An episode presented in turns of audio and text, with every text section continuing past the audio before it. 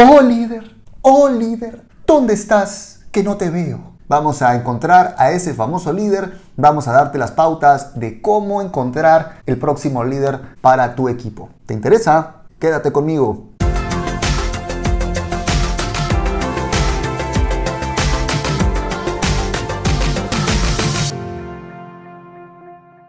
¿Te pasa que estás encendiendo velas, rezando, pidiendo al universo para encontrar ese famoso líder que cambie la historia de tu equipo y de tu negocio? Bueno, vamos a hablar de eso hoy. Pero si es la primera vez que estás en este canal, te quiero invitar primero a que te suscribas dándole clic al botón de aquí abajo y que actives todas las notificaciones para que recibas alertas cada vez que saquemos un video nuevo. Te cuento también que tenemos una masterclass completamente gratuita para ti en la que te enseño cómo prospectar y recuperar tu mercado caliente.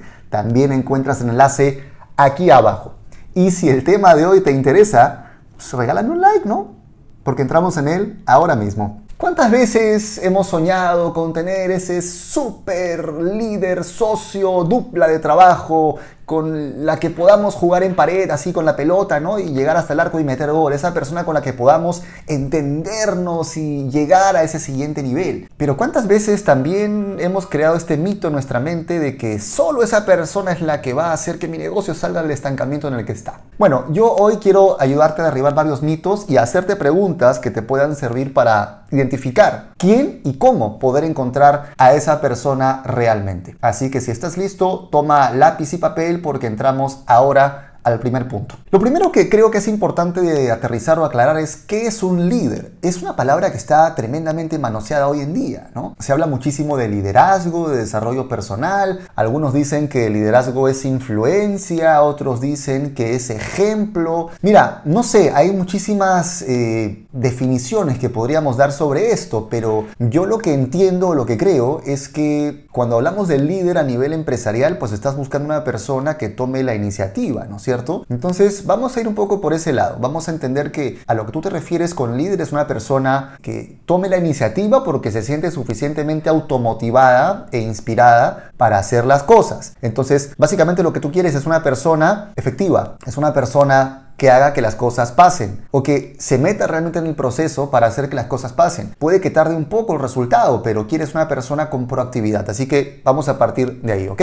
Esto quiere decir entonces que esta es una persona que no te dice todo lo que va a hacer, sino que lo hace. Y esta es una primera diferencia muy importante. Identificar un líder para mí tiene que ver con ver qué personas son aquellas que no te están contando todo lo que podrían hacer o, que no te están vendiendo la idea de todo lo que algún día van a lograr, sino que están trabajando, están haciendo cosas, te están mostrando avances. Y cuando hablamos de equipo, pues te das cuenta, por ejemplo, cuando tienes un nuevo socio o un nuevo integrante, de quién es el que te está preguntando o quién se está enredando en su cabeza con cuestiones técnicas que no resuelven nada en ese momento y quién en cambio te está preguntando por cosas que están generando productividad. O sea, por ejemplo, si hablamos de redes de mercadeo, está la persona que te pregunta, oye, ¿y el bono tal cuando tienes el rango diamante interestelar? ¿Cómo te lo... Brother, no es diamante interestelar ahorita, tranquilo.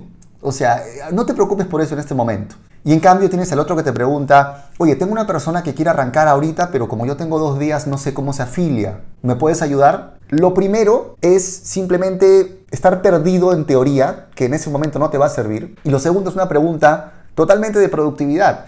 Entonces, fíjate en eso. No te fijes en quién te promete lo que va a hacer y quién te dice, oye, estuve viendo. No, no. ¿Quién te trae cosas para resolver? No teoría para este, debatir. ¿Me dejo entender? Esto entonces implica que es una persona que prefiere pedir perdón que pedir permiso. O sea, prefiere decirte, oye, te cuento que justo anoche apareció una persona que se quería afiliar y bueno, como sé que tú estabas durmiendo, pues me metí a YouTube, vi un tutorial de cómo se afilia y ya lo inscribí. Más bien, discúlpame, pero es que no quería, eh, pues, esperar. Oye, maravilloso, hermano. O sea, también que discúlpate lo que quieras, pero prefiero que me pidas perdón a que me pidas permiso. Versus el que te dice, oye, hace una semana te mandé un WhatsApp y como no me has respondido todavía tengo una semana esperando a una persona para afiliarla. Oye, brother, pero tienes el chat del grupo, tienes tu tutoriales en YouTube, ¿Qué, pasó? ¿Por qué no lo has hecho?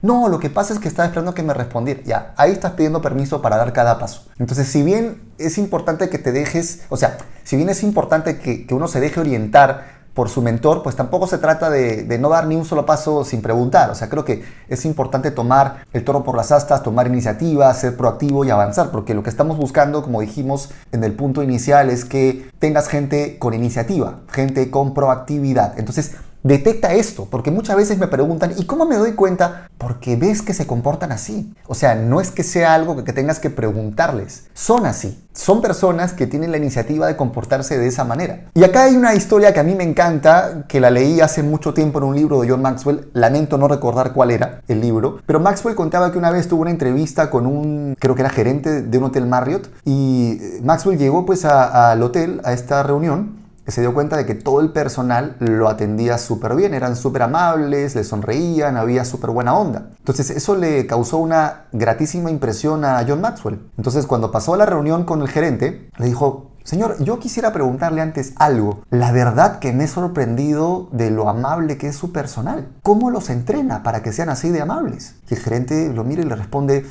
Señor Maxwell, la verdad es que no los entrenamos para que sean amables.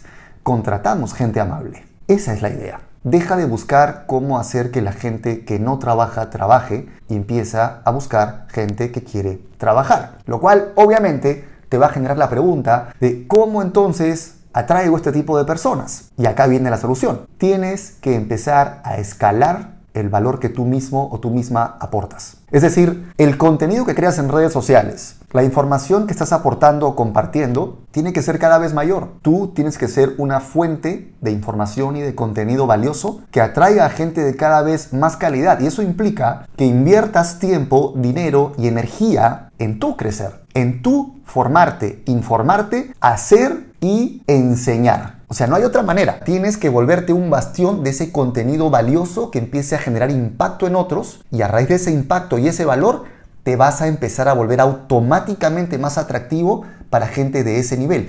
Si tú estás manejando una cantidad de valor y de información de nivel 5, pues difícilmente vas a atraer a una persona de nivel 8 o 9 en cuanto a valor, en cuanto a contenido, en cuanto a disciplina personal. Ojo, igual esto tampoco es una ciencia exacta, porque sabemos que hay casos sobrados de personas en el mundo del emprendimiento y en las redes de mercadeo que dicen, pucha, a mí mi upline la verdad que me dejó, o sea, mi patrocinador me dejó botado a la semana, era un desastre y yo me volví super rango. Sí, es verdad. Entonces ahí uno diría, pero entonces, ¿cómo pasó eso? Si el líder es influencia y su líder era un mal líder, ¿cómo es que él se volvió así? Justamente porque la gente buena no la entrenas, la encuentras y por cosas de la vida esta persona tenía muchas ganas de trabajar. Así como está el caso contrario, está el caso de la gente que es súper, súper comprometida con su gente, con sus distribuidores, con sus equipos y, tienen gente que no produce y tienes el líder que está todo el tiempo detrás ayudando entonces uno dice, pero si él está haciendo, ¿por qué su gente no hace? Nuevamente, porque no es una ciencia exacta. Entonces lo único sobre lo que tú tienes control es lo que tú haces. Eso es lo único que tú puedes controlar. Y en la medida en que tú incrementas tu valor en el mercado, porque inviertes más tiempo, dinero y energía en saber y ser más, pues vas a empezar a generar esa mayor atracción. Y por eso es que finalmente, si hay que resumir todo esto en algo, es tienes que volverte aquello que quieres atraer. Si tu equipo tuviera 10 como tú, ¿estarías feliz o preocupado? Tienes que ser aquello que quieres atraer. Esto es un negocio de atracción y no atraes lo que quieres atraes lo que eres. Entonces, si te estás preguntando cómo atraer al próximo líder en tu equipo, comienza por pararte delante del espejo y decir, ¿yo me afirmaría a mí? ¿Sería un gusto trabajar conmigo? Si yo entrara como mi propio patrocinado, ¿me dejaría enseñar y tomaría iniciativa? Si yo fuera mi propio patrocinador, ¿me provocaría seguirme a mí mismo? Y ahí vas a encontrar todas las respuestas. Si en tu equipo hubiera 10 como tú, ¿crecerías? ¿Te estancarías? ¿O saldrías corriendo como si hubiera un incendio?